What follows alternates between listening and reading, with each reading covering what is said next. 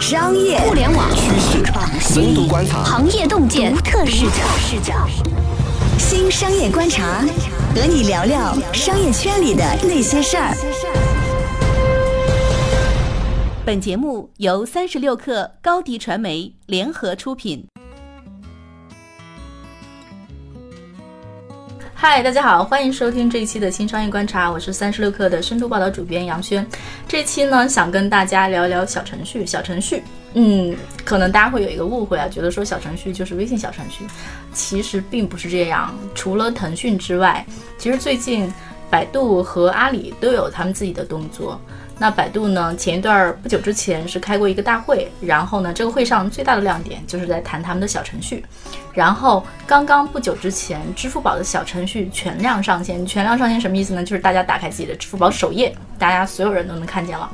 嗯，我们会觉得说，哎，这个还挺有趣的，好像就这个市场上一下子，嗯，比如说竞争，然后声音都会变多。那这一期呢，我邀请到了我的两位同事，一位是我们的。呃，记者孙然他长期的 follow 小程序领域，然后 follow 百度，然后 follow AI。另一位呢是我们未来公司部的记者孟小白，他长期的看大量的早期项目。嗨，两位好，你好，肖老师。其实虽然我会觉得说那个，其实百度的那个小程序那个会你是去了的是吗？嗯，是的。嗯，有意思吗？很有意思。哎，出乎意料，怎么讲？它是今年手百最令人期待的一个亮点。其实它可以这样理解，它承载的功能是在手机百度里面，呃，去承担提供服务这样的一个功能。之前我们主要看到手百里飞的流，它去提供信息。那手百现在希望借助这一块把服务给承担起来。哎，但是我这打断你一下，手百现在的月活是多少？一点五亿日活啊，日活一点五亿。其实我觉得百度怎么讲？百度就很多年前，然后当时做浏览器的公司全部都做过一轮，当时还叫轻应用。然后我觉得这个概念是当年大家曾经非常非常兴奋，因为所有人当时我觉得所有人都还在想说自己要当一个入口，比如说当年那个应用分发程序还没有成为一个。绝对的入口，很多人都在想说，哎，我这个入口可能也会来自我的，就是我的，我是个浏览器，我也能变成入口。觉得百度好像是尝试了很多年吧，然后到了这个时代又尝试了一把。嗯，是这样，这个趋势很有意思。我们看到上一批做轻应用类的公司，它可能主要是应用商店。他们其实主要的角色是一种分发的一种路径。那时候他们可能已经察觉到说，就是移动应用他们上下的数量在减少，增速在放缓，已经有可能是这种产品的趋势了，或者说呃替代 H 五的产品，所以他们开始开发这个方向。但是我们看到这一波真正做起来的，反而是像微信这种，它之前不是做应用商店，然后它也不提倡这种中心化入口的这种具有场景的超级 APP。所以其实我们可以看到，流量逻辑在变化，不是说用户会去倾向于从分发入口使用服务，而是它会跟着场景走。嗯，哎，我有点不太明白，就比如说哈，如果去看百度上面的小程序，他们做的逻辑会跟微信小程序是一个逻辑吗？我觉得 BAT 三家其实都是有区别的。那可能因为微信做的最早，所以大家在一代小程序时候习惯套用微信的逻辑。微信逻辑其实就是超级 APP，它是一个它有量为聚合，然后它的野心是成为操作系统。但是如果我们看支付宝的话，你会发现支付宝其实它做小程序的目的不是要成为操作系统，它是想要说。为他那些就是本来阿里基因的 to B 业务提供更多商业周边服务，这也是为什么我。比如说，我是一个开水果店的，然后我在支付宝上上线一个小程序，然后那个打开支付宝，然后顺便下个优惠券吗？有可能给你推送，包括如果你是开饭馆老板的话，他可能会在支付宝小程序里面给你更多就是支付相关的一些服务，所以这也是就是清晰支付宝清晰的认知了自我，是吗？对，所以我们可以看到很好玩的是，你会发现从产品逻辑上讲，其实支付宝它是更亲近 B 端用户侧的，那微信其实是倾向于用户端的，所以产品设计的时候，有时候微信会为了用户体验放弃一些商户端的一些比较好的一些服务，但支付宝其实是一种相反的逻辑，而且有个数据很好玩，我们最近了解到说，就比如说可能有些 O2O 的个别开发者，然后他们同时上线两个小程序以后，发现。支付宝这一方的转换跟交易率其实是比微信要高的哦，surprise，就是三家它自己都会有自己更加就是转换更好、更适合的一些垂类吧。就比如说百度，它可能天然就更适合做内容和泛娱乐的。那微信我们看，哎，有什么内容和泛娱乐的做起来了吗？因为它刚刚上线，我们看到一个 demo，就是他自己讲的叫爱说唱小程序，这个是它放出来的一个产品吧。因为我为什么说我们觉得说百度可能就是适合泛娱乐啊？举个例子，是因为百度现在主要做 feed 嘛，信息流，然后我们会发现，基本上你在刷手摆的时候，你很难去抗拒点开娱乐八卦，或者说那种猫狗图片，所以这种天然的。啊，但是我如果要看娱乐八卦和猫狗图片，我直接就看了呀。对啊，点小程序就这这，就点开玩个游戏吗？还是怎么地啊？其实，在那个百度的 feed 里面，有时候它那种展现方式，你会意识不到那是个小程序，然后你就点进去了啊。嗯，直接用图文就好了呀。对，有时候图文你可能以为那是个文章，但它就是类似于卡片位的形式，但其实它是小程序架构。而且我们最近了解的一个情况是在百度上线这段时间以来。呃，它的各个流量入口的数据吧，其实费的至少是前两位。哎，但是我这儿我就有点疑惑了，因为如果我去开发一个小程序，我是会希望说从这个小小程序里面获得实际的利益的。比如说，比如三十六氪开发一个小程序，可能他期望的是说，哎，我是不是这个小程序是去做支付费的？这样的话呢，我可以把我的读者转换成付费用户。或者说，哎，我去做一个音频的小程序，那这部分它可能是一个更，比如它场景会更不一样，它的形产品形态会更更不一样。如果都跟我的主要的就以前的图文形式差不多，那我为什么还要去做？就很奇怪。对，就比如说你刚才举那个例子，在手手摆的那个信息流里面，如果有些内容是通过小程序展示的话，那它比一般的图文会更有什么不同吗？嗯，具体的产品形态上可能还不好讲，都是摸着石头过河。但我们可以看另外一个视角，比如说，就是手摆现在为了丰富内容，它推总账号。那其实我们看到很多做公众号的人，他们现在也开始同时开了总账号。对百度来讲，在内容上的一个困扰是，之前它一直无法触及微信生态的内容。那现在如果这帮微信生态内的这种呃做新媒体、自媒体的人，他们愿意把自己的那个微信内容，同时也 copy 一份到。手摆里面的话，那其实相当于百度就拥有了这种更丰富内容资源。哎，所以我还挺好奇的，就比如说微信小程序，可能大家熟悉度还会高一点，但是像百度，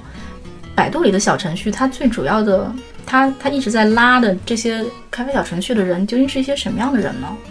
暂时他的对他来讲，就是他的那个商业目标是应该是是要想想往想往哪儿走，比如说哈。如果我是服务百度，百度的心态可能会不一样。百度可能会，maybe 还有一个说我要做操作系统的梦。但是如果我主导这个事情的是手机百度，手机百度现在最大的商业目标是说我要做内容，我要做 feed 流，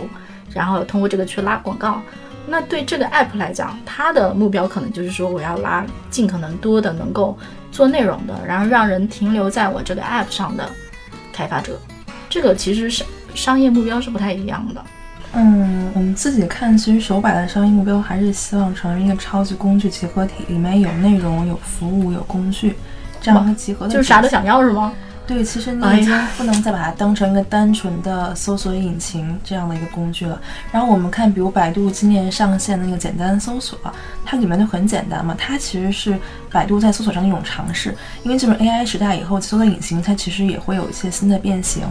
那百度就在探索，所以说其实现在手摆它承担的内容就是，嗯，怎么讲？手摆的那种站位定位吧，其实已经不光是一个帮你获取信息的工具了。哎呀，就听起来就是，就是我觉得用通俗的话来讲呢，就是百度吧，在移动互联时代吧，没什么超级 app，反正吧手里吧就逮到这一个，然后吧就把一切全塞进去是吧？对，有点这个感觉。他其实就是一个巨无霸这样的角色，但是其实一点几亿才一点几亿，哎呦，就是月活嘛，对啊，日活日活日活日活日活。我觉得百度做小程序的逻辑。那其实放在头条上一个道理啊，大家都都是做内容的。对，但嗯，头条很可能也会做，但是我们还不知道它最后做出来是什么样的一种产品形态。因为在小程序界，其实嗯，可能不是所有人都是想走这种就是大流量入口这样的方式。哎，我忽然有个想法，因为我印象中这样大家在谈说。那个比如说，然后流量很贵，然后应用开发商店我也买不起，然后下载就很难拉新增的 App 下载用户，这个事儿其实已经谈了很长时间了。如果站在这个维度上去看，我会觉得说，哎，大家伙们可能会觉得说，这是一个瓜分市场的好机会，就是说我变成什么几大帝国，然后可能有大有小，但是每个人都划了一片地盘儿，然后我把剩下那些小兵、小虾、小蟹全都那个抠到我的这个地盘里，然后让它变成我生态的一部分。我觉得如果站在大公司的立场上，maybe 他们会这么想吧。我觉得会吧，就是我理解的是，像假如说头条也做小程序的话，包括像会像百度逻辑是一样的，它需要通过比图文和视频更丰富的这种载体，去增加用户留存。如果我是头条的话，我会加一堆小游戏。是，我就要说，游戏最好做的嘛。嗯，而且对于头条来说，游戏非常就不同种类的游戏可以帮助它辨别你是个什么样的消费者，从而把广告投更精准。其实百度是一个道理。它需要用更丰富的内容去辨别你是个什么样的人。其实我会觉得说，比如说游戏啊，虽然一直来讲跟内容就划的还是还是有点区别的，嗯，因为其实因为是游戏一直能够就直接向用用户用户收费嘛。但是我觉得其实底层逻辑很像，因为他们都是用来杀时间的工具。你看猫狗图片跟一样的，对一样的，其实还挺顺畅的。对，而且你喜欢什么样的游戏？你是喜欢经营类的，还是喜欢那种闯闯关类的，还是喜欢养成型的？我喜欢消消乐型的。OK，都会都会。你喜欢哪种？都会给你打上，我喜欢英雄救美型的。我，都会给你打上很多标签嘛。嗯。所以我觉得在文化娱乐消费的场景里，其实头条和百度都会往就是这种更丰富的内容形态去走。因为小程序能承载更多丰更丰富的内容形态。嗯，我想说回来，支付宝这一点，就是我刚才你说一个问题，就是说支付宝会比对很多商家来说，支付宝比小程序转化率更高。然后我能够理解说，支付宝它的使用小程序的场景会更垂直，就是支付消费相关的。那它指的这个小程序的转化率到底指的是什么呢？比如交易转化呢，还有可能就七日留存，因为我们这么来看，比如三家的入口流量的排序吧，像那个微信的主要入口流量来自于群聊，还有下拉栏，然后百度呢是搜索跟 feed，支付宝是扫码，扫码其实直接关联就是 O2O，所以它这垂类会格外做得好。然后再有就是说回你们刚才讲的说头条做小游戏这个场景其实非常的顺，因为有些开发者观察到一个现象。就是在微信出了小游戏以后，一些原本在头条上投放广告的游戏的广告主，他们现在会迁移到微信上面，这是很好玩一件事儿。而且今年我们发现，就是呃各个的这种巨头独角兽吧，他们对流量的争夺其实进入一种更焦灼的状态。然后比如像呃微信，它有了小程序和小游戏以后，它可能会吸走一些像类似于美团还有头条这样的公司，他们有的广告主。啊，对，然后所以说之前我们讲说，头条可能已经接走了一部分百度的广告主流量，那现在百度做小程序，可能就会有一个拉扯，会抢回来。你的意思是说，微信里的小程序或者说小游戏类的小程序会拉走很多以前投游戏广告的广告主吗？是这个意思吗？对，因为其实做一个对比啊，你会觉得说。头条上看游戏广告虽然很顺畅，但是如果你在小游戏场景中你在玩游戏时看游戏广告，其实是路径更直接的。这样，哎，对，其实阿拉丁有个数据对吧？然后好像是七月的时候，Top 一百的这个小程序里面，然后有百分之六十八都是小游戏，就也就是说七成吧都是小游戏。嗯，对，这个主要是新物种类的，就小游戏现在真的很火爆，就是大量人在往里面涌。我觉得其实就是简单粗暴直接，就是实话讲，比如说我觉得微信画个大饼，然后说，哎，你什么东西都可以来我这儿做个小程序，即用即走。但是归根到底，就比如说我们站在三十六氪的立场上，你最后还是得说，比如说我从里面赚到钱，还是怎么样拉到新用户。我觉得小程序是小游戏吧，是最简单粗暴的。首先，我觉得涨量应该很快，然后第二呢，直接就能，对吧？收收费。而且我印象中最近不是出了好几个新闻吗？说这种小游戏相互抄来抄去非常严重。我觉得就是因为大家都非常非常心急吧，觉得我要慢一步的话，我这个便宜就占不着了。对，我觉得而且还在在于就是游戏跟其他各种品类相比，它就像你说成本低收益好。呃，与游戏同样成本低的还有内容新闻，可能嗯收益不如游戏好，嗯但收益可能比游戏好的，比如说像电商嗯，或者包括知识付费，它的供应链又很重。但是就是那个这个小程序报告里面还提了一个事儿，说教育类的小程序留存特别高，大概高达百分之七十吧。嗯，也就是说，我感觉好像就是说对准了精准人群的话，就大家用的还是比较顺畅。如果留存那么高的话，我觉得小程序就是知识付费和在线教育的小程序的留存高，是因为大家一次把钱给付了。啊，钱都付钱钱都付了，他必须要回来。所以你想，任何一个，比如说那个，当时有点跑偏了，比如说美发馆为什么要先给你办会员卡？这是一个非常好的商业模式，对吗？如果如果你一次一次付费的话，可能第二次就不来了，或者来一次就不来了。但是，包括教育也是嘛，先收你一大笔钱，你肯定是要回来的。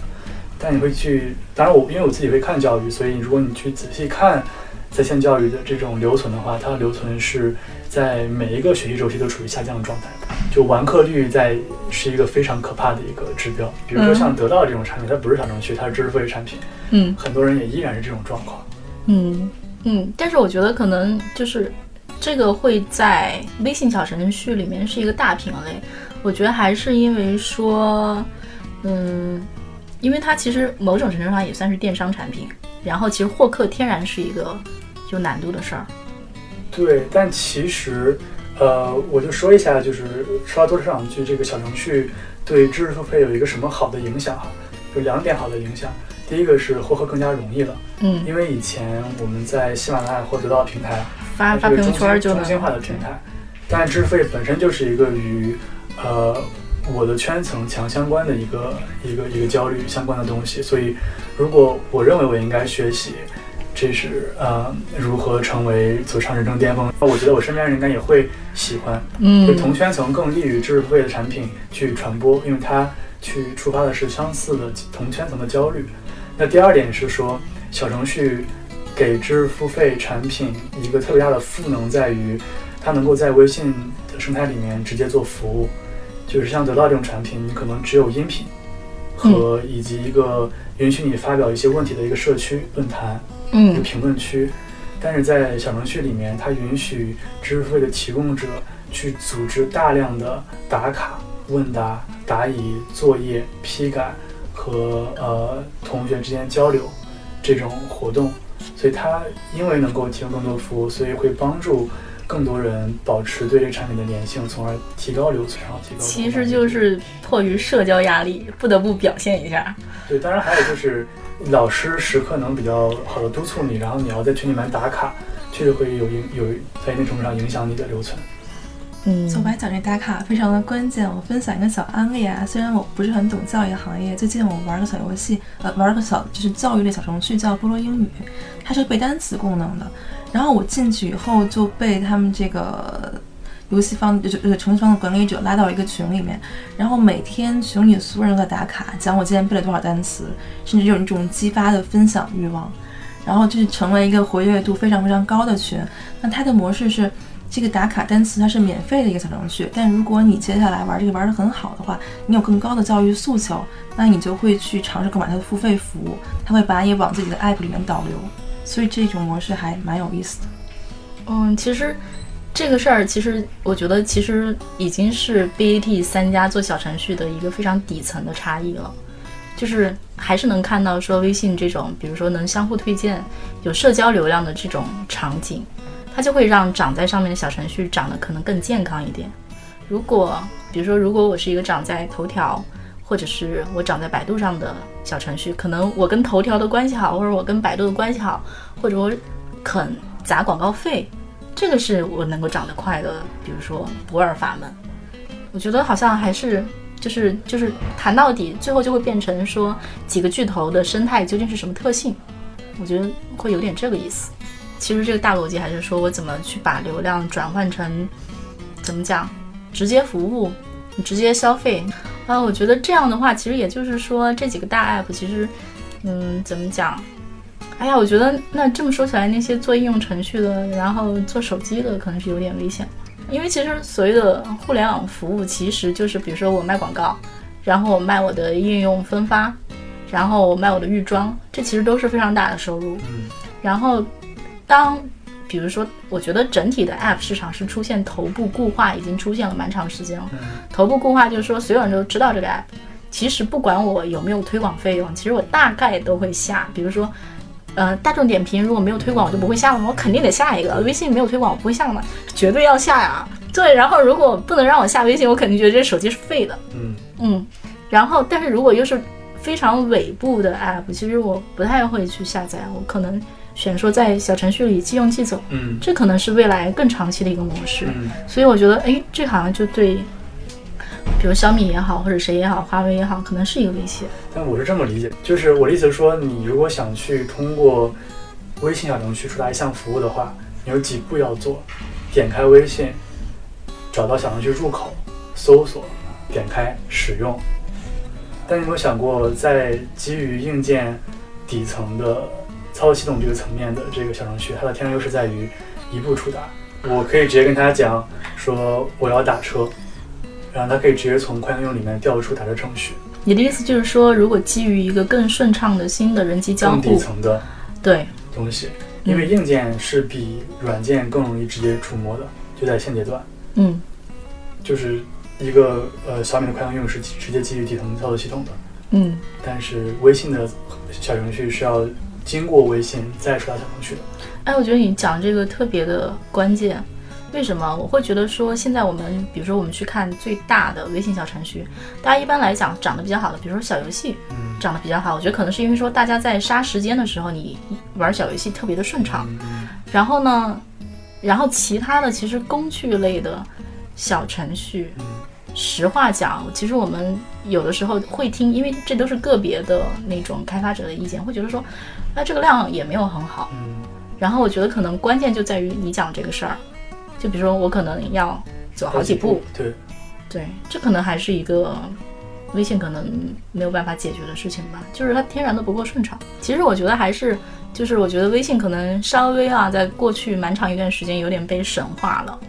我觉得其实这么想想问题还挺好的，就是还是能够看到说微信的短板在哪里。嗯其实小程序怎么说呢？就是我感觉更多的应该是为下一代的这种人机交互做做做铺垫吧。怎么讲？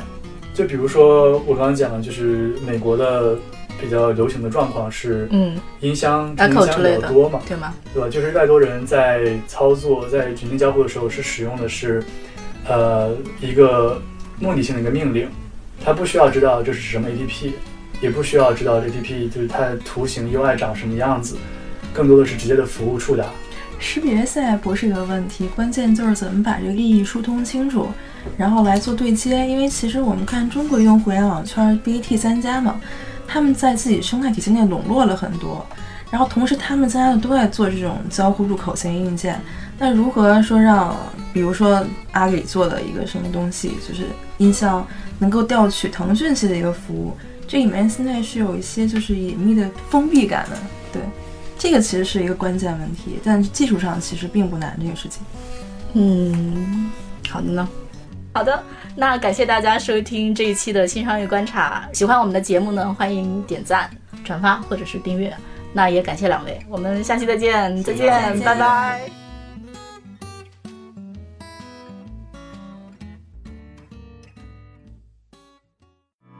下载三十六课 APP，收听新商业第一频道，给你精彩一百倍的商业科技内容。高迪传媒，我们制造影响力，用最专业的态度为企业提供视频、音频全流程解决方案。商务合作，请关注公众号“高迪传媒”。